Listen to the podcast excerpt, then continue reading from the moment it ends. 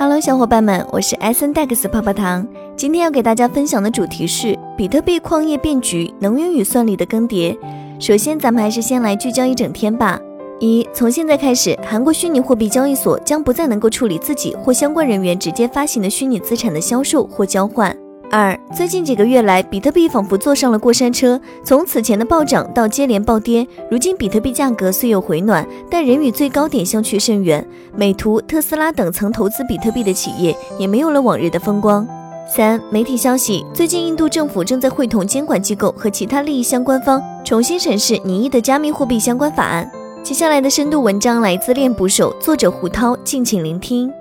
在经历持续数月的牛市狂欢后，比特币矿业在近期突然陷入舆论漩涡与监管潮中，同时也给加密市场带来了更多不确定性因素。在舆论方面，比特币挖矿产生的碳排放问题引起行业外的诸多批评，特别是马斯克因此暂停了特斯拉的比特币支付功能后，矿业开始大规模对挖矿的能源与环保问题进行探讨，试图彻底改变外界对矿业的偏见。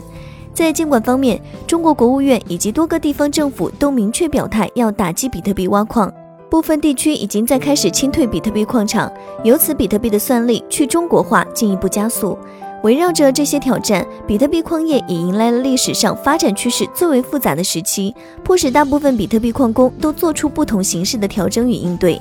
例如挖矿能源类型的更改、矿场的关停迁移等，同时对行业的算力格局以及能耗排放产生根本性影响。众所周知，比特币挖矿的过程即是计算数学难题的过程，而该过程需要运行专门的硬件，并消耗大量的能源。矿工数量越多，记账竞争越激烈，能耗与碳排放也就越高。正因为如此，比特币挖矿由于造成大量的能耗，长期受到外界的大量批评，被认为在浪费能源的同时，对气候变化造成较大负面影响。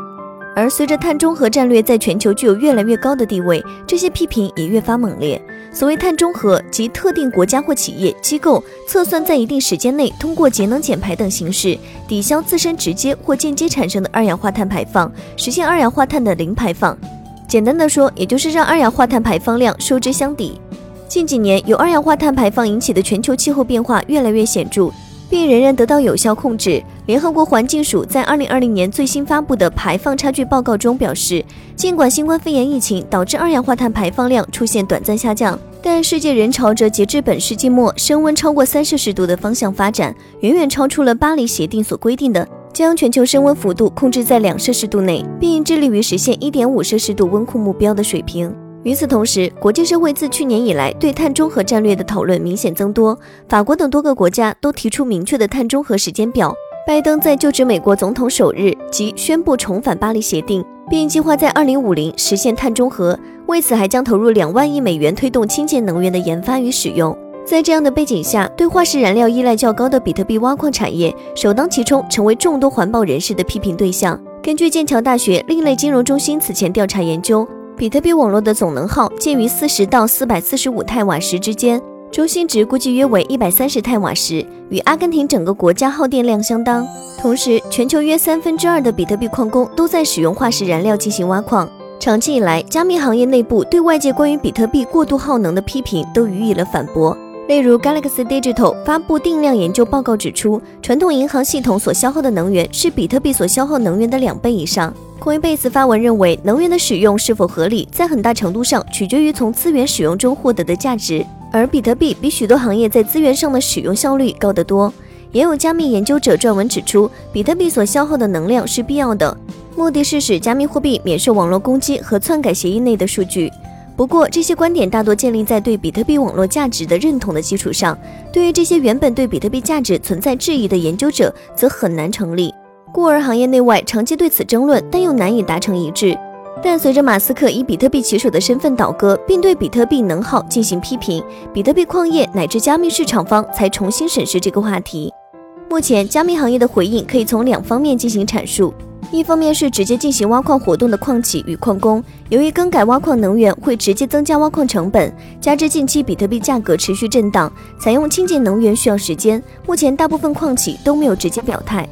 另一方面，许多使用比特币网络的企业表示将购买碳信用额度或向碳抵消组织捐款，以抵消其业务运行产生的碳排放。尽管马斯克暂停特斯拉接受比特币支付的事件对当时的加密市场带来破坏性影响，其本人也因此受到诸多批评。但不过需要承认的是，马斯克的推特重新将环保议题推动为加密行业主要议题。此后，诸多矿场与企业响应计划，采取更加环保的挖矿方式，这对于比特币矿业的可持续发展被主流社会认可，起到一定程度的推动作用。与全球其他国家以舆论批评为主。中国对比特币挖矿则直接进行了严厉打击行动。自四月以来，在新疆、内蒙古、云南等省份都出台了明确政策，关停比特币矿场，反映出中国政府对比特币挖矿问题的格外重视，背后亦是碳中和战略的压力。这是由于中国是全球比特币挖矿活动的主要发生地，同时新疆、内蒙古等地区的大部分挖矿活动使用化石燃料，中国可以说是比特币挖矿所产生碳排放最多的国家。在如此政策背景下，上述地区的比特币矿场面临着严峻的生存危机。大量矿工表示，其矿机所在矿场已经关停，并计划抛售其矿机；也有矿工表示，计划将矿机运输到海外继续挖矿。可以预见，在各地政府的打击下，中国的比特币矿场与矿工数量将持续缩水，其算力在全球的占比也将持续下跌。在很多中国矿工看来，中国正在继续失去比特币定价权之后，再一次失去比特币算力主导权。不过，对于比特币网络而言，这仍然存在其特殊的意义。由于低廉的电力成本，中国长期以来都是比特币挖矿活动的主要聚集地。比特币网络超过百分之六十以上的算力都位于中国，被认为对比特币网络的去中心化有所负。面影响，随着中国对比特币矿场的进一步打击，以及矿工出海运动的兴起，位于中国的比特币算力份额势必还会进一步减少。加之美国多家矿企正在加大投入，比特币算力的完全去中心化很可能会间接得以实现。以上内容作为一家之言，仅供参考。好了，本期的节目就到这里了。如果喜欢泡泡糖为您精选的内容，还请帮忙多多转发。那咱们下期再见，拜拜。